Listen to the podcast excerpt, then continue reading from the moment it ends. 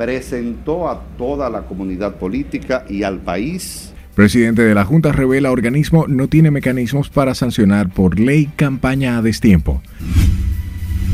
Eso es producto de las auditorías que se hacen en la Cámara de Cuentas. Informe revela que República Dominicana fue el país que más avanzó en la lucha contra la corrupción. Participación Ciudadana se opone a ley Mordaza y dice que busca proteger a funcionarios y legisladores.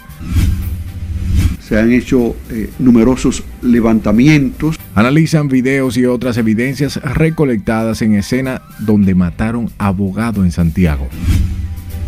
Suprema Corte se reserva el fallo de la extradición del presunto narcotraficante Julito Quilo. Técnicos dominicanos asistirán a Estados Unidos en investigación sobre incendio de avión en Miami. Se van a mantener estables. Agricultura garantiza estabilidad y abastecimiento en los productos de la canasta familiar. Como el mejor destino turístico del mundo. Y el presidente Luis Abinader anuncia trabajos de construcción de un puerto de cruceros en Samaná.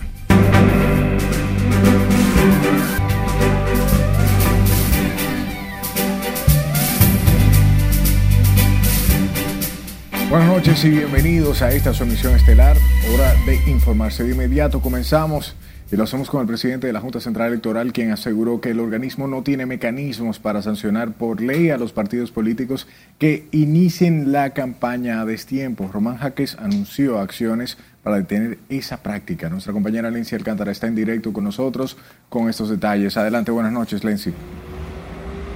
Así es, muchas gracias y buenas noches. La Junta Central Electoral apura el paso para estar a la par con los plazos fatales del cronograma de las elecciones del 2024. Mal haría imponer una sanción sin un debido proceso. El pasado fin de semana las distintas fuerzas políticas mayoritarias de forma simultánea realizan actos proselitistas.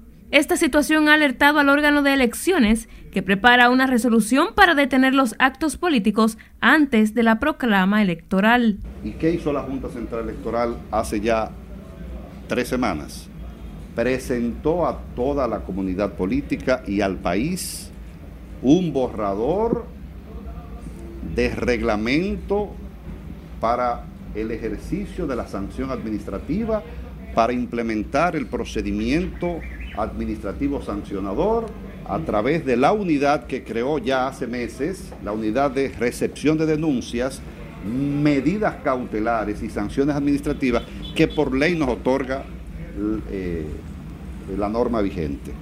Y advirtió a los partidos políticos que la Junta está para hacer cumplir las leyes electorales. Nosotros seguimos en la confianza de que tendremos una reforma electoral que garantice eh, un proceso electoral íntegro y que le otorgue a los órganos electorales las debidas garras y dientes para que puedan morder a aquellos que en su calendario se han adelantado.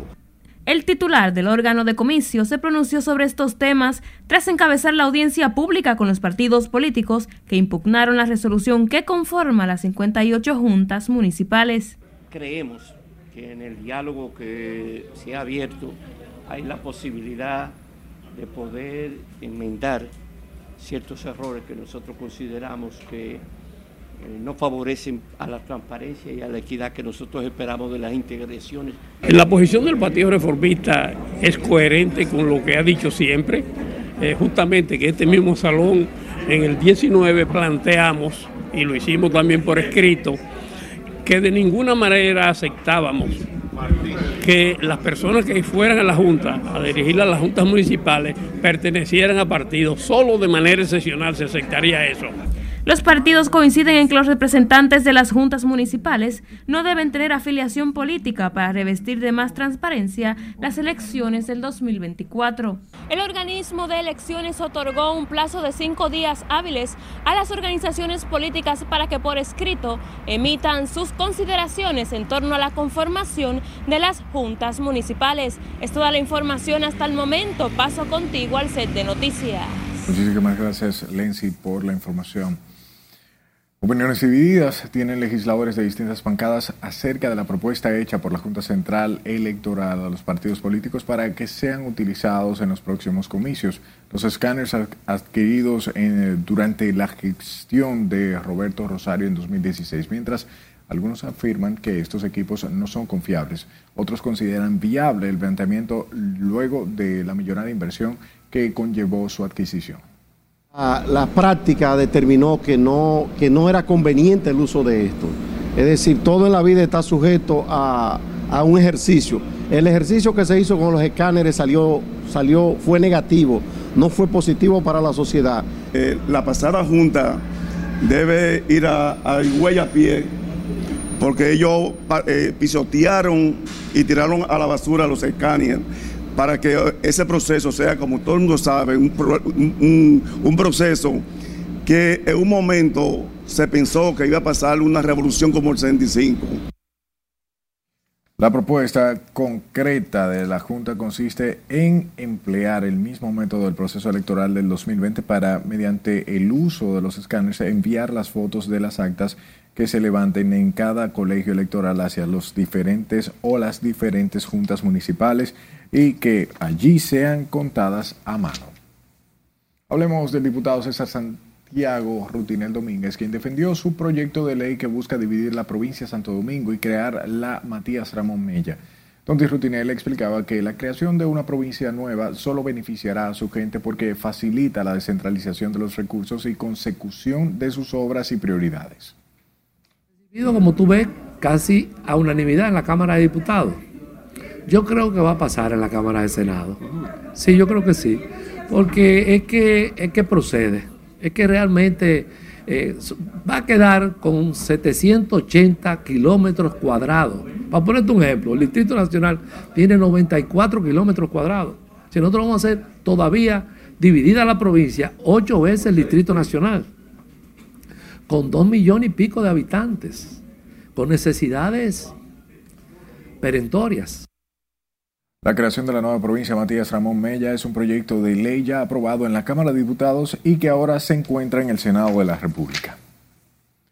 Mientras que senadores de distintas bancadas manifestaron su rechazo a la creación de la nueva provincia para dividir geográficamente el territorio, lo que a su juicio representa mayores gastos para el Estado y descentralizaría la provincia de Santo Domingo.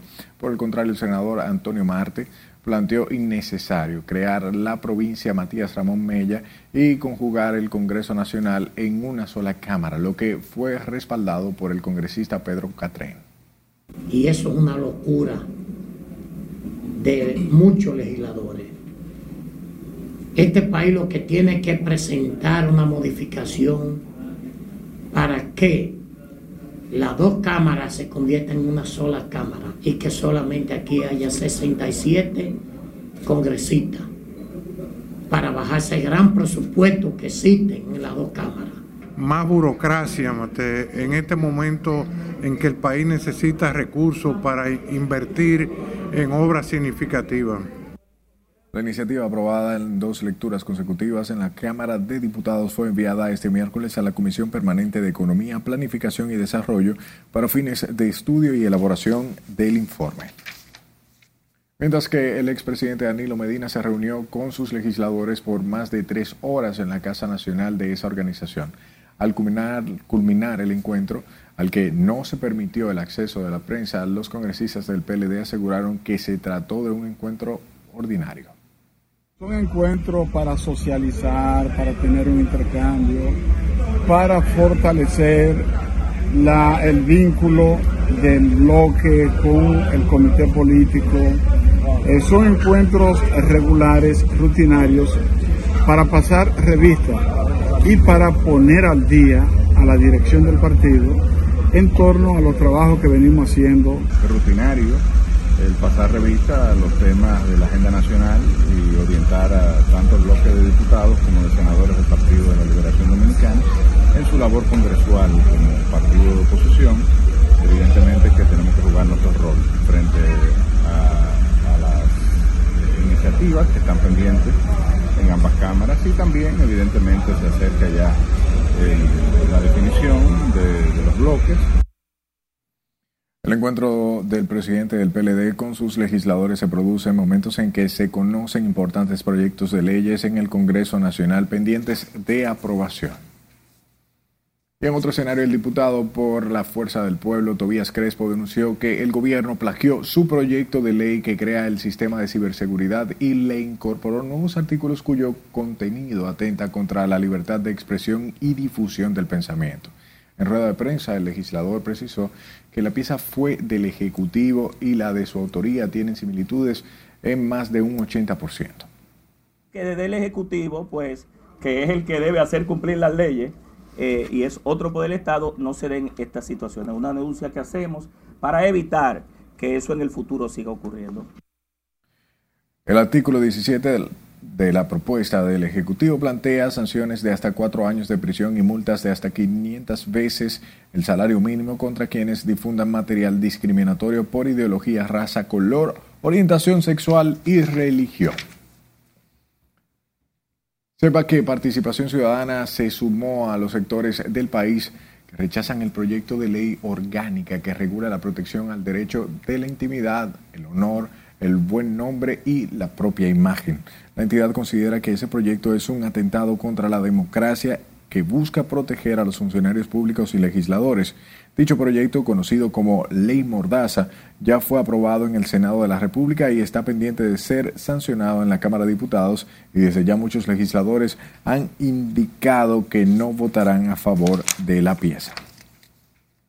Hablemos de la directora de Ética e Integridad Gubernamental Milagros Ortiz Bosch y senadores oficialistas quienes calificaron como muy positivos los avances que exhibe el país en materia de combate a la corrupción administrativa, certificado por el Consejo de las Américas en su índice de capacidad para combatir el flagelo en el 2022. Jesús Camilo tiene más detalles en directo. Adelante, buenas noches. Muchas gracias, buenas noches. Los consultados aseguran que los avances experimentados por el país responden a las políticas de transparencia que lleva a cabo la actual gestión de gobierno. Eso es el producto de las auditorías que se hacen en la Cámara de Cuentas. La directora de Ética e Integridad Gubernamental aseguró que el avance alcanzado por el país en materia de combate a la corrupción es el resultado del fortalecimiento institucional las políticas de transparencia implementadas por el gobierno y la fiscalización del gasto público.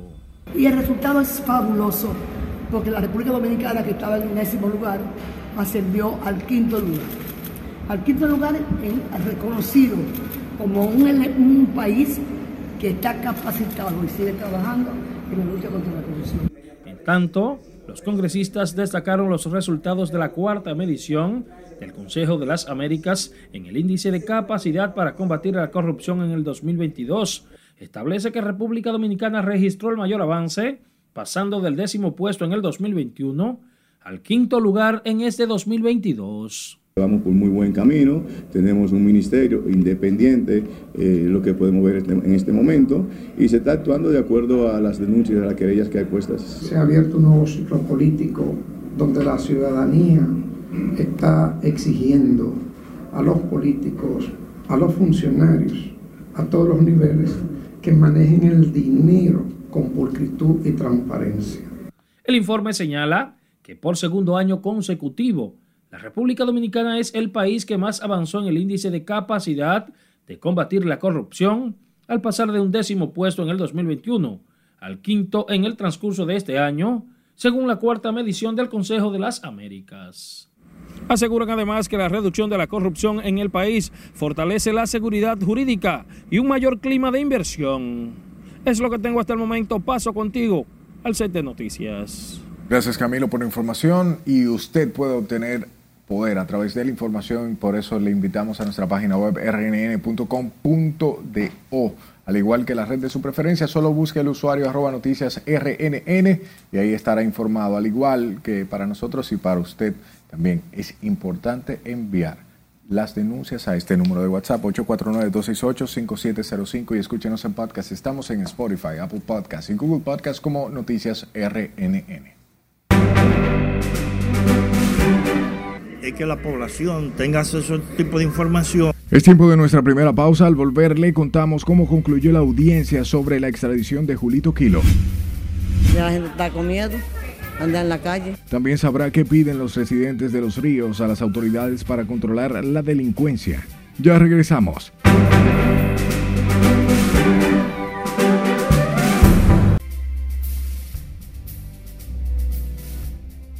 La Organización de las Naciones Unidas calcula que el terremoto de Afganistán ha destruido unas 2.000 viviendas y aseguran que la falta de maquinaria está dificultando la búsqueda de supervivientes. Catherine está con nosotros y nos presenta el resumen internacional. Adelante, buenas noches. Gracias y buenas noches. La ONU también aseguró que el número de personas desplazadas sería mucho mayor, ya que el tamaño medio de una familia afgana es de al menos 7 u 8 personas y que a veces varias familias viven en una sola casa.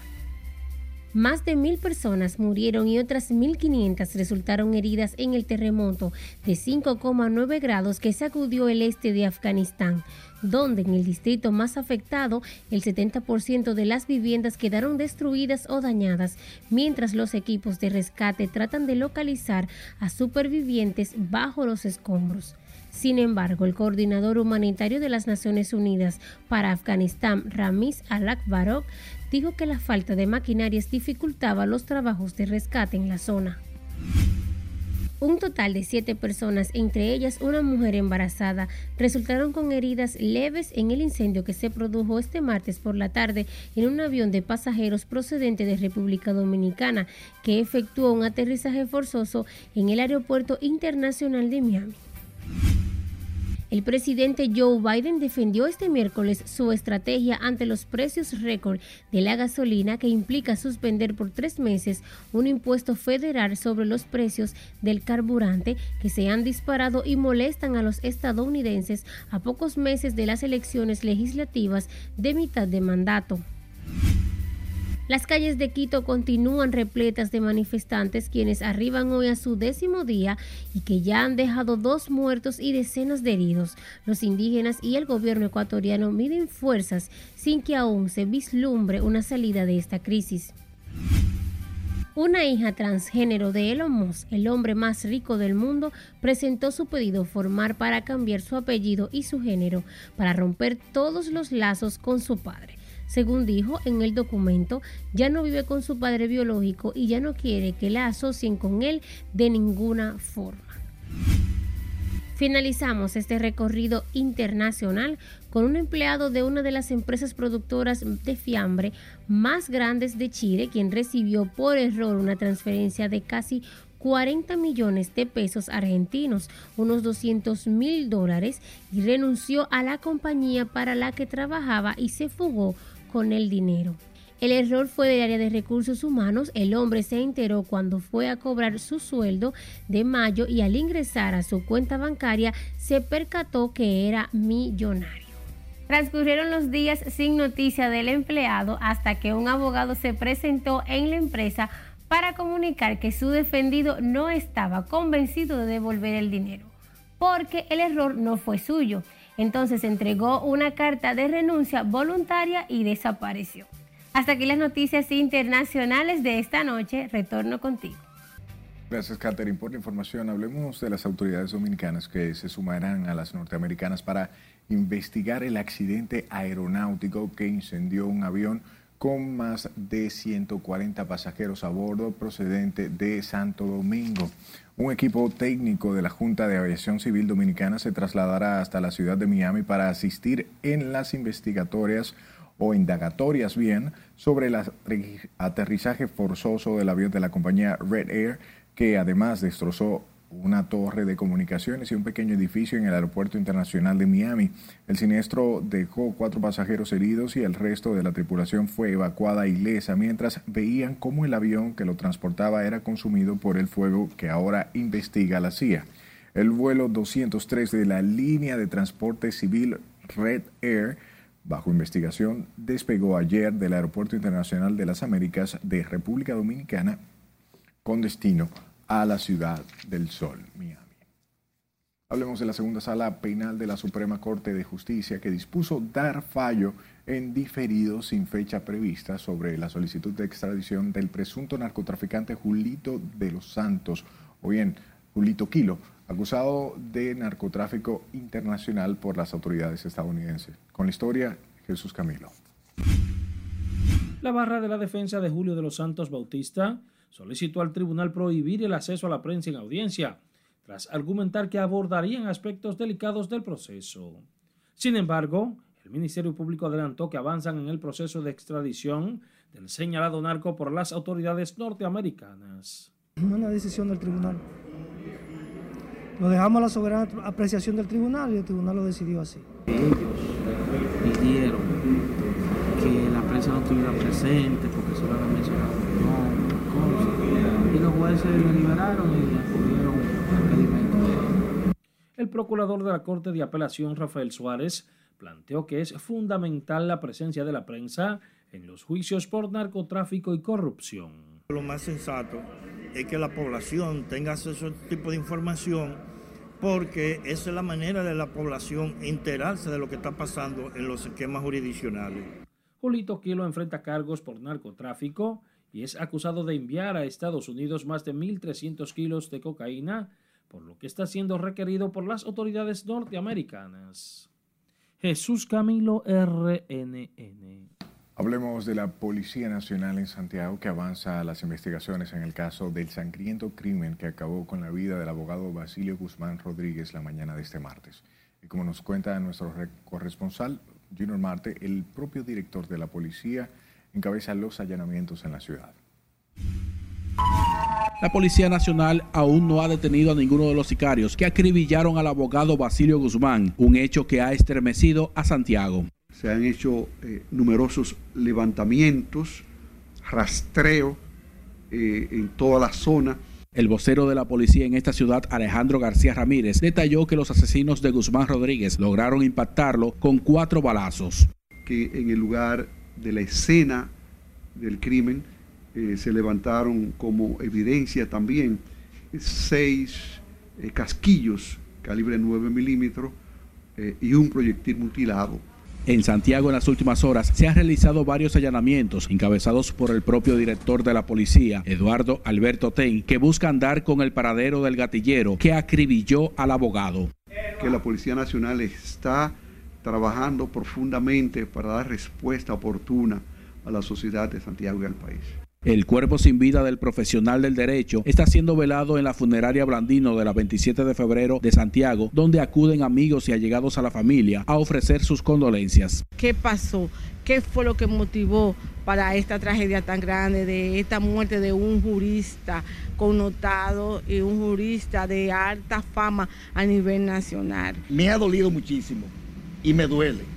¿Quién sabe qué par de lacra humana, qué vientre tan azaroso parieron esos dos desgraciados que mataron este jurista. Que fue una acción de una persona en función del ejercicio del derecho eh, en el cual Basilio era una persona que, hay que destacar, ha sido un abogado que todo el mundo quería tenerlo con él y que nadie quería tenerlo en contra. En los últimos años, al menos cuatro abogados han sido asesinados por sicarios en la ciudad de Santiago, lo que ha disparado preocupación en la comunidad jurídica. En Santiago, Junior Marte, RNN. Hablemos del doctor Vinicio Castillo Seman, quien dijo que el narcotráfico y su comportamiento criminal están dejando sus estragos en el país. Semana no descarta que el abogado acribillado ayer en su casa de Santiago haya sido por disposición del crimen organizado. Es preocupante este tipo de hecho, un abogado asesinado en su residencia con acto claro de sicariato con acechanza, alevosía, un gran reto para las autoridades de tanto del Ministerio Público como de la Policía Nacional, eh, dar con el paradero de esos ejecutores y de sus autores intelectuales que seguro existen. El doctor Vinicio Castillo admitió el narcotráfico y sus funestas influencias es un problema viejo que las autoridades tienen que prestar atención sobre el tufo, el tufo que deja en la ciudad de Santiago. Castillo se solidarizó con el asesinato del abogado Basilio Guzmán en la ciudad por razón. Y asediados por los constantes asaltos, residentes del sector Los Ríos en el Distrito Nacional claman por ayuda de las autoridades para terminar con una situación de inseguridad que los mantiene desesperados. Lencia Alcántara estuvo en la zona y nos amplía con estos detalles. El gobierno tiene que ponerse para eso, porque imagínate, ya la gente está con miedo, anda en la calle. La delincuencia sigue atormentando a las personas que residen en la capital. El sector de los ríos en el Distrito Nacional no escapa a esta realidad, pese al patrullaje policial que aseguran sus moradores existe en la zona. Que vivimos asustados, claro, porque esto es demasiado, está, horrible la cosa. ¿Están atracando eh, mucho por aquí? Por aquí abajo no, pero para allá arriba y allí en Aguayubín es horrible. Las personas que viven en el sector narran que están obligadas a encerrarse en sus casas para escapar de la delincuencia que a toda hora del día está al acecho. Oh, pues sí, la delincuencia también. ¿Se ha, bajado la delincuencia? ¿Se mantiene igual por esta zona? No sé, está fuerte esto por aquí. Por aquí está malo el, patrullaje, por aquí la policía no se ve y la delincuencia eso nunca se va a acabar, porque por más soluciones que quieran hacer. Nunca eso se va a poder hacer. Entonces, en verdad por aquí la policía no circula. Los moradores del lugar solicitan la intervención de las autoridades y aplicar lo antes posible un patrullaje mixto permanente para detener la espiral delictiva. Lenzi Alcántara, RNN. La República Dominicana será la sede de la edición número 28 de la conferencia anual de la Asociación de Cruceros de la Florida y el Caribe. Al encabezar el anuncio, el presidente Luis Abinader reveló que el turismo de cruceros aporta más de 135 millones de dólares al año a la economía del país. Con estos detalles, Lauri Lamar. De una serie ascendente que sitúa a nuestro país como el mejor destino turístico del mundo. El presidente Luis Abinader aseguró que el país se proyecta como un destino seguro y atractivo para el turismo de crucero. Según el mandatario, esta industria que hasta el momento genera más de 4.000 empleos directos en el país, tendrá un impacto positivo en el desarrollo económico nacional. Esta FCCA representa estos valores, los valores de el progreso, el desarrollo, el empleo, el bienestar en la Florida y también en el Caribe. El ministro David Collado detalló que solo en lo que va de año 450 mil cruceristas han visitado la República Dominicana y se proyecta una cifra más elevada en los próximos meses. La diversificación ha caracterizado el comportamiento de la industria durante el año 2022. Los países principales emisores, el 59% de los Estados Unidos, 16% de Alemania y un 8% de Filipinas. En la conferencia participarán más de 60 ejecutivos de cruceros, los principales líderes gubernamentales de más de 40 países, así como representantes de distintas partes del mundo.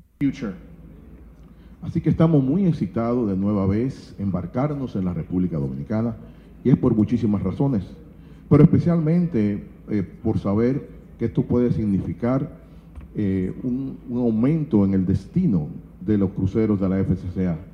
En la versión número 28 de la conferencia de la Asociación de Cruceros de Florida y el Caribe, República Dominicana será la plataforma para que el país muestre productos y servicios que ofrece a la industria de cruceros. El cónclave que busca desarrollar el negocio del turismo de cruceros entre los participantes se realizará en la ciudad de Santo Domingo del 12 al 14 de octubre de este año. Laurila Mar, RNN. Toquemos otro tema. La empresa de generación hidroeléctrica dominicana estableció protocolos provisionales para la práctica deportiva y otros usos del lago de la presa de Taberabao. Tras llegar a acuerdo con los operadores de jet botes, dueños de restaurantes y alcaldías, el acuerdo implica la formalización de un protocolo provisional que una vez agotados los debidos procesos de implementación, evaluación, ponderación interinstitucional, validación y ajustes, será sustituido por uno definitivo. Para que terminemos en, unos cuantos meses en lo adelante, ya con un protocolo totalmente organizado y con la responsabilidad de instituciones como Medio Ambiente, que tiene también que regular sobre esto, el INDRI, que tiene responsabilidad, eh, la, eh, la Casa INAPA, que tiene responsabilidad, Codopesca, en el tema de la pesca, y otras instituciones que tienen una responsabilidad, eh, no solamente la que estamos acá, para poder hacer algo que sea sustentable e importante en el tiempo para lo que es el ecoturismo. El protocolo incluye la creación de la unidad de gestión, administración y supervisión, la cual estará integrada por la empresa de generación hidroeléctrica dominicana, las alcaldías de Tavera, Sabana Iglesia y del Caimito, así como las asociaciones de dueños de restaurantes Jetskate y la de Botes Unidos Presa de Taverabao, así como Yaque Abajo. Este protocolo servirá de referente para la regulación de las actividades en otras presas. Y el Instituto de Abogados para la Protección del Medio Ambiente depositaron una instancia ante la Procuraduría solicitando la conclusión de las investigaciones sobre las violaciones de la Ley 64-00 que implican las operaciones de dos barcazas de generación eléctrica sobre el río Sama. Los abogados aseguran que están a la espera de que se agilicen esas investigaciones y que rindan los informes correspondientes a toda la sociedad dominicana sobre el impacto contaminante de esas plantas. Los barrios de Calero, Villa Francisca, la zona colonial están siendo impactadas de manera considerable y permanente en su salud. Legalmente, el Ministerio de Medio Ambiente sabe que no procede tenerlas ahí. Mediante la acción depositada, la entidad requiere al Procurador para la Protección de Medio Ambiente, Francisco Contreras, culminar a la mayor brevedad del proceso investigativo, ya que es una obligación de las autoridades nacionales resolver este tema que definieron como una aberración ambiental.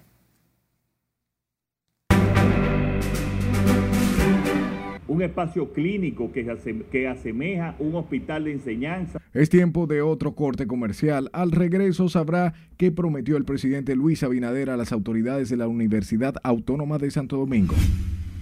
Ese tipo de recreación física y deportiva a esos niños. Y legisladores piden la construcción de un centro deportivo para personas discapacitadas. Esto y más en la emisión estelar de Noticias RNN.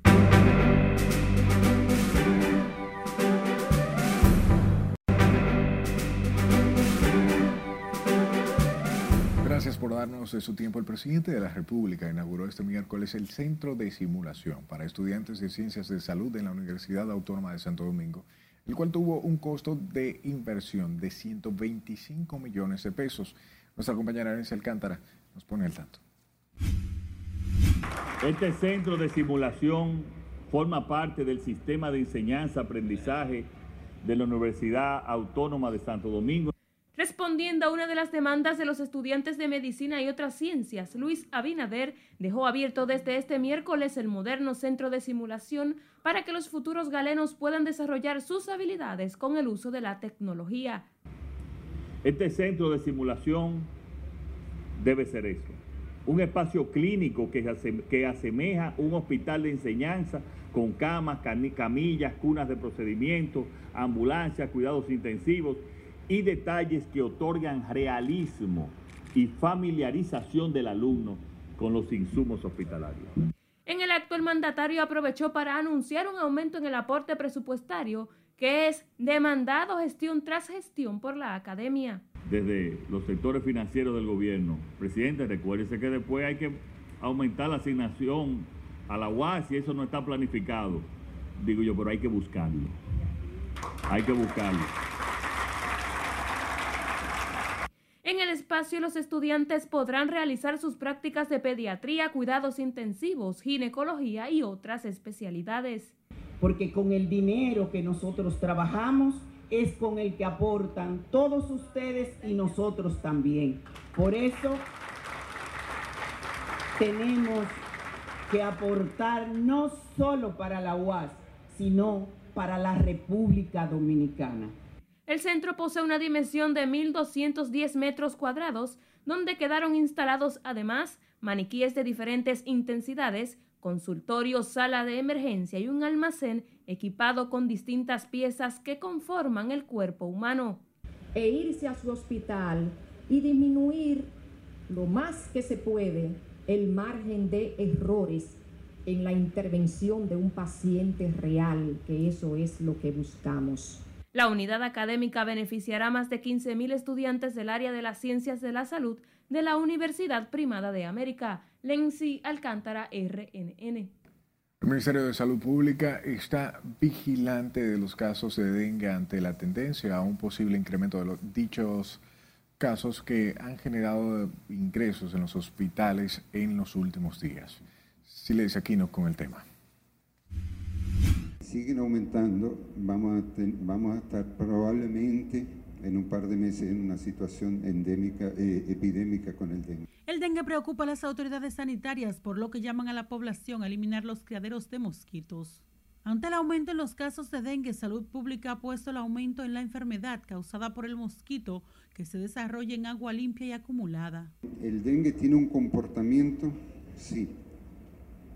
La segunda mitad del año siempre aumenta.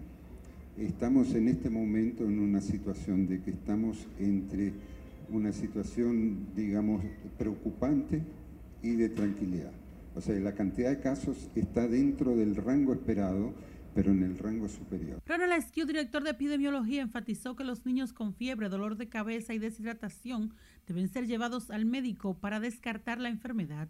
Salud Pública también advirtió un incremento en las afecciones respiratorias. Ha habido un aumento de los virus respiratorios, vale decir, no solo el COVID es un virus respiratorio, pero los otros, donde está el sincitial para influenza. Al hospital Robert Rick Cabral, la mayoría acuden con síntomas de gripe y fiebre. Fiebre y gripe y tos y ya. Fiebre, no, yo le he estado dando eh, cataflán en su pensión y la mamá vinimos hoy para acá. Los procesos gripales provocan mayor afección en niños y adultos mayores. Sila Disaquino, RNN. Y la Superintendencia de Salud y Riesgos Laborales informó que la propuesta de reducción de la cuota moderada variable por los servicios de hospitalización no afectará los ingresos de los galenos como ha expresado el Colegio Médico Dominicano. El superintendente Jesús Félix Iglesias argumentó que para el inicio del régimen contributivo los afiliados tenían que pagar la diferencia de unos 11.270 pesos. Sin embargo, esto representa un monto de 32.525 pesos, elevando esta diferencia en un 288%. Ferris Iglesias se mostró extrañado respecto a las declaraciones del Colegio Médico sobre la oposición presentada, pues según refiere, los galenos se han referido al tema sin conocer los detalles. Por otro lado, las autoridades se quejaron de que las personas con síntomas de coronavirus están poniendo resistencia a vacunarse pese al incremento de la enfermedad. Asimismo, dijeron que esta es una de las causas que contribuyen al incremento de los contagios, especialmente en provincias como Hermanas Mirabal, Dajabón y Pedernales.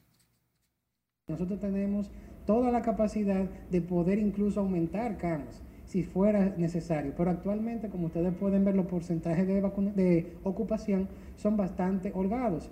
Y no solo eso, tenemos todas las pruebas necesarias para hacer de manera ambulatoria, para hacerla intrahospitalaria. Tenemos los fármacos específicos para el COVID, tenemos tocilizumab, tenemos Remdesivir, tenemos Regencop para la necesidad, la demanda el boletín epidemiológico de hoy registra 875 casos de la COVID-19, 3.935 activos, 18.92% en la positividad diaria. La ocupación hospitalaria está en un 10%. No se produjeron decesos en las últimas 24 horas, por lo que las muertes se mantienen en 4.383 desde que comenzó la pandemia.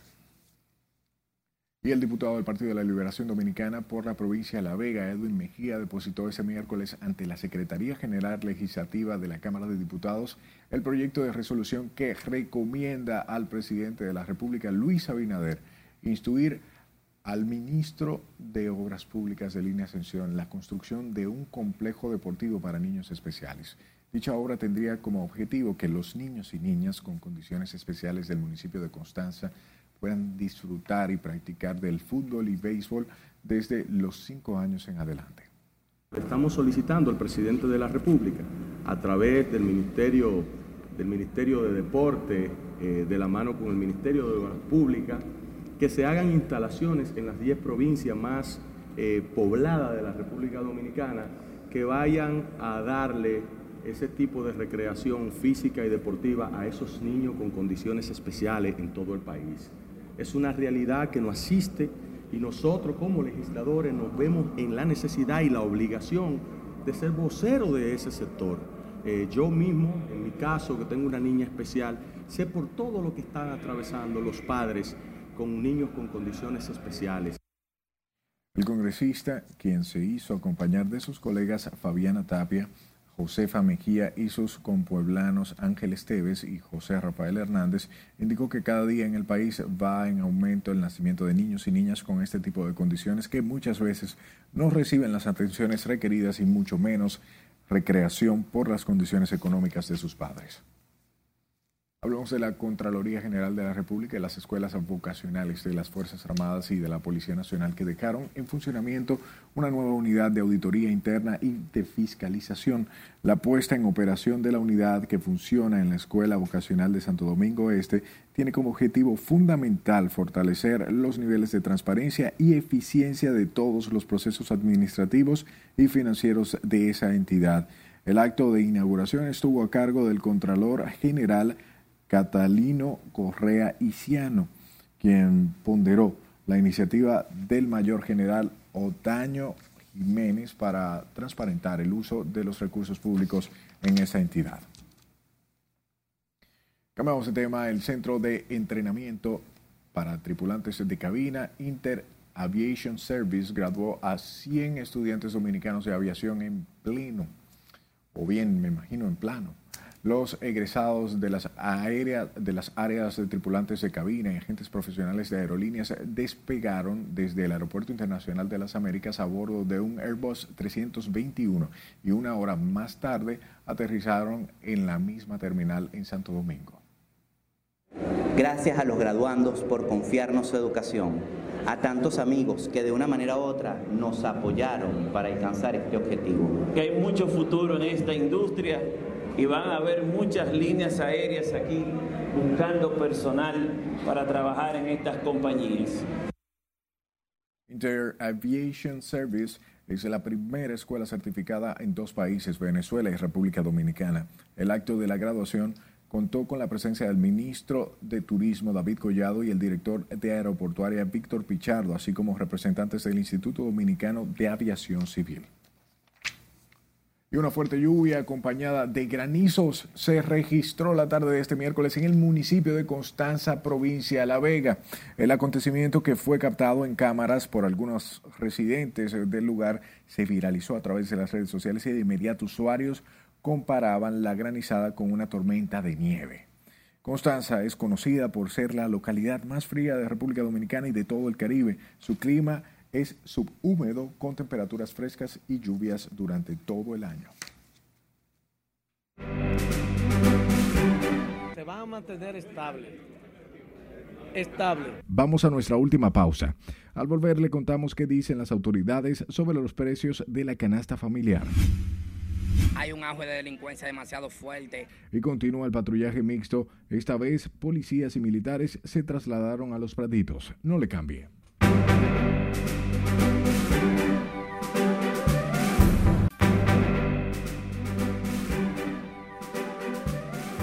Saludos, buenas noches. Vamos a escuchar al ministro de Deporte Francisco Camacho en el momento que despedía a las delegaciones dominicanas que van a los Juegos Caribeños y Bolivarianos. Adelante, ministro.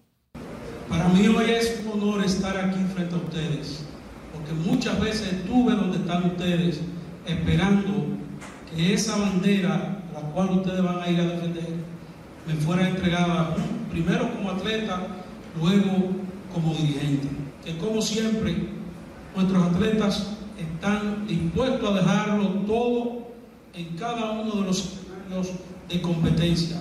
Y sobre todo, cuando ellos saben con el sacrificio que el pueblo dominicano lo ha puesto a competir en cada uno de estos Atención, el ministro de Deportes, además de la bandera nacional entregada a ambas delegaciones, también les entregó la indumentaria y los boletos aéreos para las delegaciones completitas. Juegos Bolivarianos de Valledupar, Colombia, versión 19, y los primeros Juegos Caribeños en Guadalupe 2022. Gran trabajo alrededor de los atletas de alto rendimiento, nuevos valores. Además, también en los clubes las ligas. El ministro está bien concentrado en masificar el deporte en la República Dominicana y eso se aplaude. Por otro lado, En la Liga Nacional de Baloncesto, los metros cayeron ante los indios 101 por 94. Quinta victoria de los indios en su casa de manera consecutiva. Cabell Bibi Williams robó bola, donkeó. Brin Tyree el mejor con 39 puntos. Juan Miguel Suero 27 puntos, 7 rebotes, 5 asistencias. Y el techado Mario Ortega en San Francisco de Macorís se quería venir abajo. ¡Qué jugada! Mientras tanto, los marineros siguen vivos, derrotaron a los soles en Puerto Plata 95-93. El mejor anotador Bernardo Polanco con 28 puntos, 3 rebotes, 3 asistencias. Siguen vivos los marineros, mi azul. Mientras, y hablando de azul, te Oscar Hernández con este batazo grande, largo, inmenso, pero le fila. Bola ahí. Cayó en el morro de Montecristi. ¡Qué palo! El de Teoscar, el número 7, también logró el doble número 12 remolcó dos carreras, llegó a 28. Ese palo fue de 421 pies. Toronto le ganó los Medias Blancas 9. Carrera por 5 y Teoscar, devorado para el mundo. Recuperando el tiempo perdido por estar lesionado. Y como siempre, ahí va el jacket de los honroneros. Otro que le dio duro a la bola fue Vidal Bruján de los Rays de Tampa Bay, el chiquitito con apenas dos cuadrangulares, pero él no está para dar cuadrangulares, pero bien, bienvenidos sean cuando salen. Fue de 406 pies, Vidal no pudo, no pudo evitar la caída de los Rays ante Nueva York, viniendo desde atrás 5 por 4. Nueva York perdía en el séptimo 4 por 2. Aaron George conectó dos cuadrangulares. Y ya cuando el juez se encampana y da la sentencia, tiene 27. Aaron George jugando el jardín central, ese mastodonte. Y los Yankees, el mejor equipo de las grandes ligas, parece que este año sí es. Parece. Parece. Mira, me quedé esperando el video de David Ortiz que se viralizó cantando. La bachata. ¿Cantando? ¿O intentándolo? Bueno, intentándolo no, porque esa marca le pagó para que hiciera eso. Bueno, la próxima vez quizás ponemos lo que él intentó hacer. Pero cantó, no, no cantó. Él cantó, pero tal vez no bien. Tarario. Gracias, Mario. El gobierno sigue comprometido con disminuir la ocurrencia de hechos delictivos a nivel nacional y las autoridades militares y policiales se trasladaron al sector Los Praditos en la continuación del patrullaje mixto como forma de seguir combatiendo la criminalidad. Miguel de la Rosa nos cuenta más. Entonces, que sigan eso, lo veo bien. El sector Los Praditos del Distrito Nacional fue militarizado por las autoridades en busca de salvaguardar la seguridad ciudadana. Es parte del empeño de las autoridades en disminuir la criminalidad en el territorio nacional. Los miembros de los cuerpos castrenses requisaron cada rincón en busca de los malhechores. Lo vemos bien, porque en verdad hay un auge de delincuencia demasiado fuerte. De un mes para acá hay un brote de muerte, atraco en todos los lados. Eso yo lo veo bien para que venga un tigre de esto y me desbarate por mi motorcito. Que venga un policía, un guardia de eso y me, me revise. Los residentes dicen esperar que los patrullajes se mantengan por tiempo indefinido. Bueno, sobre todo la cosa, las autoridades deberían de abundar más, más aquí en los praditos para ver si es reducida la delincuencia. Yo eh, hallo que esto es un trabajo que están haciendo muy bien. Y nada, que sigan así, que sigan trabajando. Los miembros de la Dirección Nacional de Control de Drogas trabajaron para atacar el microtráfico en esta barriada capitalina, al igual que migración en busca de los migrantes ilegales. Desde que el presidente Abinader dispuso la implementación de los patrullajes mixtos en todo el país, la población asegura la ocurrencia de hechos delictivos ha disminuido. Miguel de la Rosa, RNN. Hablamos del ministro de Agricultura, Limber Cruz, que aseguró este miércoles que los principales productos de consumo masivo se mantienen estables, eso pese a la queja de la población por altos costos de la canasta familiar. María Ramírez con el tema. Se va a mantener estable. Estable. El ministro Limber Cruz aseguró que la inflación es un tema que no solo afecta a la República Dominicana, sin embargo, asegura que en comparación con la región es donde se mantiene el índice más bajo. Afirmó que las políticas públicas del gobierno han garantizado la estabilidad de los precios. Arroz, ustedes han oído que el arroz ha subido. Tenemos abundancia de arroz. Todo, la mayoría de los productos que tienen verdadero impacto en el bolsillo de los dominicanos se mantienen estables. Porque hay productos que suben de precio y otros que bajan, porque la, la, la agricultura se traslada, se mueve. En ese sentido, el ministro de Agricultura negó que el pollo se venda a casi 100 pesos la libra. Bueno, nosotros tenemos pollo de 60 hasta 78 pesos. Oscilan, depende de donde tú lo compres. Porque hay, hay que tener, hay que tener y hay que saber que si tú vas a un supermercado donde te lo empacan, te lo ponen bonito, te le ponen una, un soporte, tú tienes que pagar ese plástico y ese envase. Pero si tú vas a un puesto, tú lo vas a encontrar mucho más barato. Este miércoles el Ministerio de Agricultura y la Embajada de Estados Unidos reafirmaron la extensión del programa de financiamiento para apoyar el desarrollo de las cadenas de lácteos y carnes del país para impulsar la exportación de esos productos al país norteamericano. A través de la implementación de programas como este para desarrollar la economía en sectores específicos como la agricultura.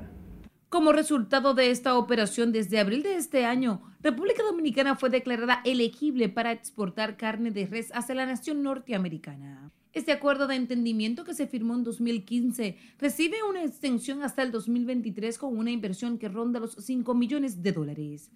Margaret Ramírez, RNN. Paralelo a esto, el gobierno continúa apoyando a los productores avícolas para que los precios del pollo se mantengan estables y haya abastecimiento en los mercados nacionales en medio de la crisis internacional que afecta a la economía del país. Sin embargo, vendedores de la carne blanca aseguran que en las granjas la realidad es otra. Laura Mar con estos detalles. Lo que más ganan son los camioneros, los que sacan los pollos de la granja. La variación del precio del pollo en las granjas, producto de la cadena intermediaria, es uno de los principales factores que inciden en la estabilidad de esta carne de consumo masivo, lo aseguran vendedores en mercados. El gobierno le hace préstamos a los granjeros, los granjeros cogen su dinero y hacen lo que le da la gana. Los productores están engañando al gobierno, ¿será? La carne blanca es preferida en la mesa de los dominicanos, principal alimento en la canasta básica familiar. Está en diferentes precios, yo ando caminando, está a 80 en un lado, 85 en otro, a 100 en otro. No se refleja en el consumidor, porque parece que los intermediarios hacen su agosto. La carne de pollo se vende entre 75 y 80 pesos la libra en mercados de la capital, mientras que el gobierno a través del INESPRE mantiene combos que incluyen pollos enteros a 150 pesos en los diferentes mercados y bodegas móviles a nivel nacional con la finalidad de apoyar a los consumidores. Laurila Mar, RNN. El Senado de la República aprobó en su sesión extraordinaria de este miércoles dos préstamos ascendentes a un monto de 6.600 millones de pesos que serán destinados al programa de servicio civil de República Dominicana y en aumento de capacidad de la línea número uno de del Metro de Santo Domingo en la segunda fase. Dicha inversión de estos recursos contribuirá a impulsar el desarrollo del país en materia de transporte y el servicio civil del país, según afirman los legisladores.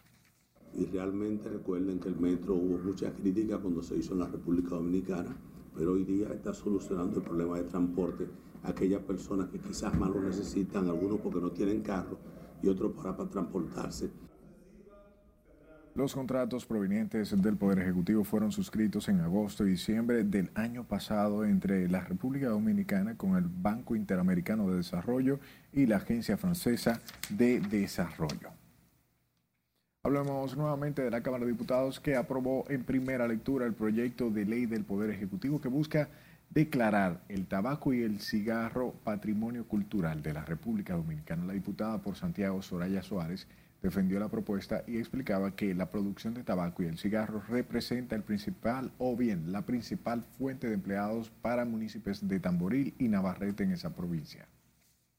Hay que reconocer ese trabajo de un grupo de hombres y mujeres que se han especializado tanto en la hoja del tabaco como en la producción de ese puro. Y eso es lo que estamos reconociendo. Desde el Poder Ejecutivo y con nuestro voto favorable vamos a ayudar a impulsar la producción y la marca país. En su exposición durante la sesión de este miércoles en la Cámara de Diputados, Suárez sostuvo que esa dinámica ha permitido mantener en su mínima expresión el desempleo en esas localidades. Finalmente, la pieza del Poder Ejecutivo fue votada con 87 votos a favor y 18 en contra en primera lectura. feliz y bailando junto a su famoso nieto. Así celebró Paulina Rodríguez de Jesús Palín, la abuela del rapero Lápiz Consciente, sus 100 años de vida. Fue el propio rapero quien mostró cómo disfrutó su fiesta de celebración donde aprovechó para dedicarle unas palabras. Concluyó diciéndole a su abuela que Dios te bendiga nuevamente con un año más de vida. Ya son 100. Tus días se han alargado en la tierra porque eres un ser de luz. Con estas imágenes que le dejamos, tenga buenas noches.